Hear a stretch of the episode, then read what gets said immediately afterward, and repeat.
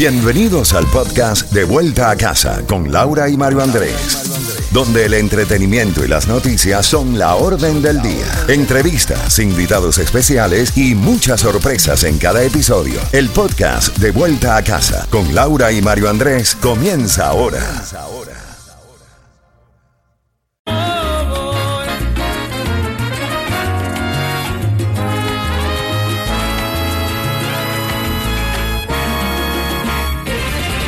WCMQ, Hialeah, Miami, Z92. Estás en sintonía de De Vuelta a Casa. Tenemos mucha información, buena música y esos premios que tanto te gustan. Esa palabra clave es vallenato y te vas a ganar los boletos a conciertos de Silvestre Dangón. Pero antes, Mario. Laurita, más información a esta hora de la tarde, 6 de la tarde, mientras llueve copiosamente en el sur de la Florida. Hay tormentas que se están moviendo en el área de Hamos, de Homestead. A esta hora de la tarde maneje con mucha precaución. Vladimir Putin sufre de enfermedades graves. Solamente le quedarían algunos años de vida. Hay algunos que dicen que por lo menos serían dos. Esto lo dijo el jefe de espionaje de Ucrania, el mayor general Kirlo Budanov.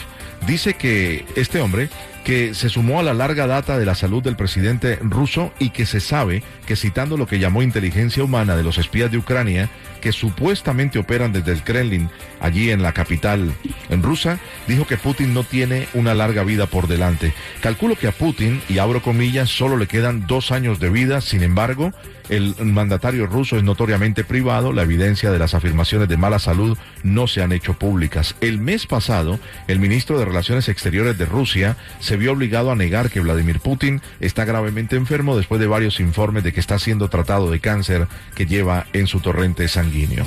Vamos a contarles eh, también por qué en el día de hoy se sabe de que ha aumentado el robo de gasolina en los Estados Unidos, con los precios récords que se ha convertido la gasolina en el nuevo objetivo de los delincuentes. En todo el país se han reportado robos a gasolineras y a tanques de vehículos estacionados. Los tanques de los vehículos mayoritariamente hoy día son de plástico.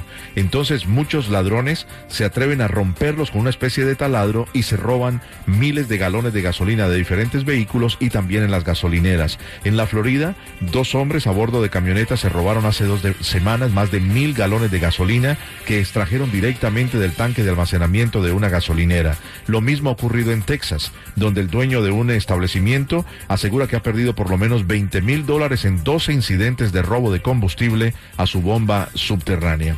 Y terminamos contándole por qué se dice en el día de hoy de parte de Associated Press que por lo menos un millón de demócratas se han pasado al Partido Republicano. Es un giro político que podría tener grandes consecuencias en las elecciones de medio término en noviembre, decenas de miles de votantes suburbanos que alentaron las conquistas demócratas en los últimos años se estarían pasando al Partido Republicano. Más de un millón de votantes de los 43 estados se pasaron al Partido Republicano en lo que fue el 2021 y según el análisis de los registros de la afiliación partidaria hecha por The Associated Press, la Asociación de Prensa de los Estados Unidos, ¿qué es lo que toma?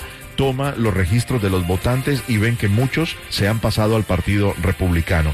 Esas cifras reflejan un fenómeno que se registra en casi todo el país desde que el presidente Biden reemplazó a Donald Trump en la presidencia, pero es más pronunciado y peligroso para los demócratas en, en las áreas de los suburbios, donde votantes con estudios universitarios que le dieron la espalda al Partido Republicano en la era de Trump parecen estar regresando ahorita. Y en otras noticias, Mario, tenemos que llegó a Venezuela otra delegación de Estados Unidos para hablar con Nicolás Maduro y fue el mismo Nicolás Maduro quien anunció en su programa de televisión que la delegación estadounidense había arribado a Venezuela para tratar diversos temas de agenda bilateral y continuar con las conversaciones iniciadas en marzo con Caracas.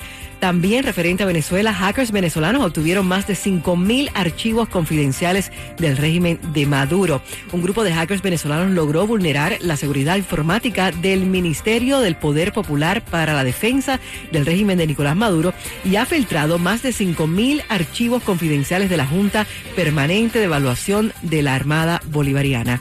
Música, información y premios. Vamos a regalar ya esos boletos al concierto de Silvestre Dangón. Ya tienes la palabra clave. También más adelante tenemos más boletos para el Festival de la Salsa. Ahora toca Silvestre Dangón y tú te lo vas a ganar. En Z92. una voz. Hay un rayo de luz que entró por mi ventana y me ha devuelto las ganas, me quita el dolor. Tu amor es uno de esos